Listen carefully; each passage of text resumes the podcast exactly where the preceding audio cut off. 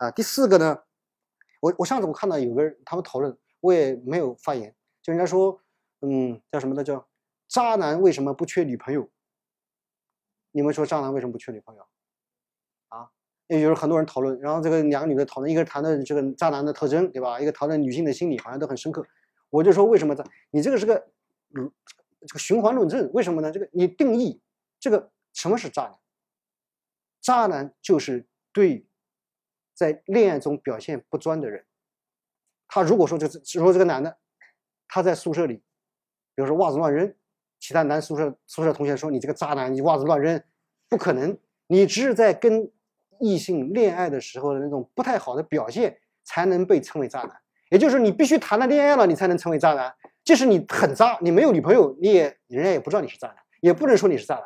所以渣男的定义里面就保证了他有至少一个女朋友。嗯，啊，当然，但对对，所以你说渣男为什么不缺女朋友？那他他他他对吧？是那我我我这么一讲的话，他们。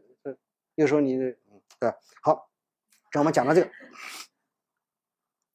讲到这个，这个第四，就是我们讲到这个，就是啊，这个性呃流转是靠权重，权重是靠四种价值综合的结果，对吧？那我们在认知流转的过程中呢，还有一个特别的情况，就是我们的性技储备是不断在变化的，不是我们有了信息储备就我们就这么多信息储备，权重就是这样的，不是的，它的权重和它的内容都会发生变化。我们现在讲这个信息的变化，人是不断变化的，不断习得新的信息。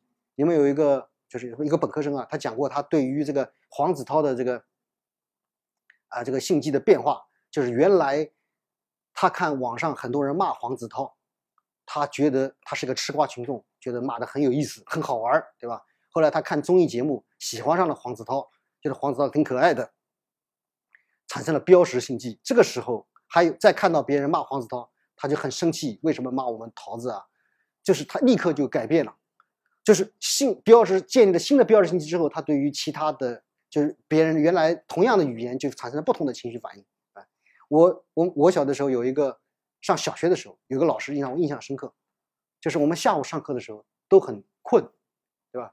然后有一个老师来了以后，一点半上课，我们都很困，但是老师来了，我们爬起来上课，对吧？老师说我们一起趴五分钟再上，哦，于是他就带着我们一起趴五分钟。哎呦，我们觉得这个老师真好，带着我们一起睡觉多好呢。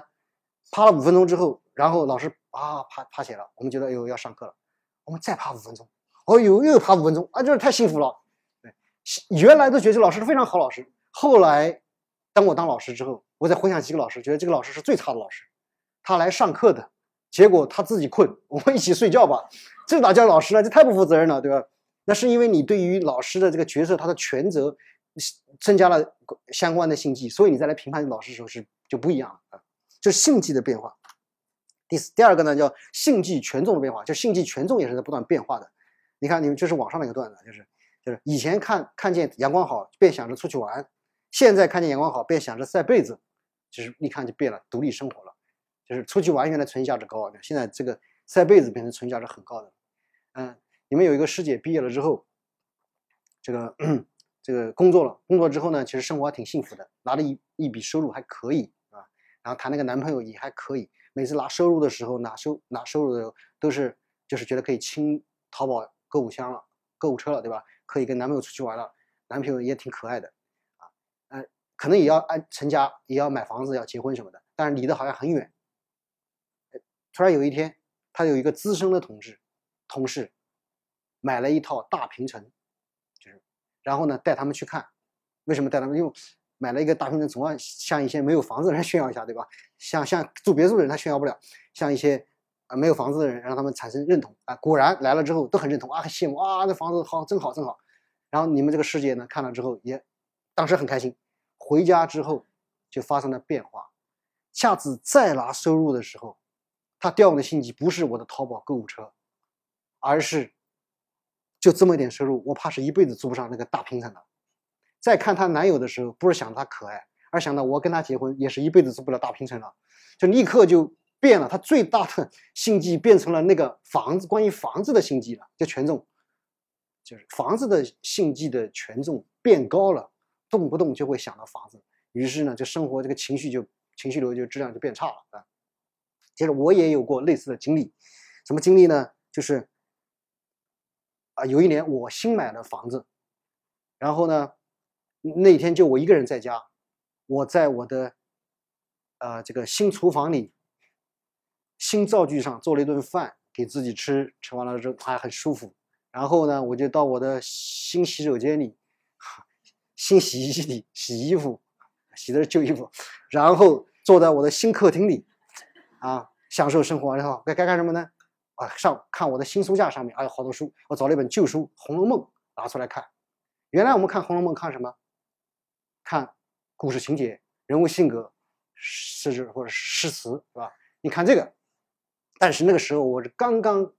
有新房子，于是我看的时候，我就开始注意《红楼梦》里的房子了。一看他们的房子，宁国府、荣国府连成一条街，里面还有各种花园，对吧？然后最气人的是，这个这个邢夫人接到黛玉之后，已经进家了，结果还要用车子到他们要去的地方，就家里是用车来做工具的。你在家里不是徒步吗？用车来做工来做工具的。看完之后，我立刻觉得我这个房子就不那么香了，是吧？然后呢，再看这个后面一段，这一段呢，其实原来我看的时候是都是记说谁住什么地方，什么人住什么地方，对吧？以后好记，完那个什么家宝一串门的时候知道他到哪家去，是吧？都是这么想的，单纯的。现在一看，感受就是哇，他家这些儿女每个人一套独栋别墅，而且还说每个人添一处，添两个老妈妈，四个丫头，除了什么奶娘亲们，还有专管收拾打扫的。不是已经宝玉已经有了十几个丫鬟了吗？怎么还要添那么多丫鬟？要多少丫鬟？我立刻觉得我自己做的饭不香了，衣服我也不想晾，觉得人人生过得真没意思，就立刻你就有了那个东西啊，这个就就变了，对。